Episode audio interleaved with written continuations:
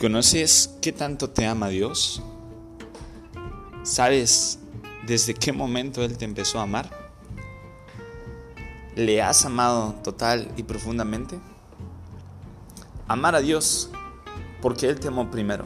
Te invito a descubrir cómo identificar si Dios te ha amado y también la manera en la cual tú puedes amarlo, gracias a la manera en la que Él te ha amado. No por obligación, no solo por gratitud, sino también por pasión, por convicción.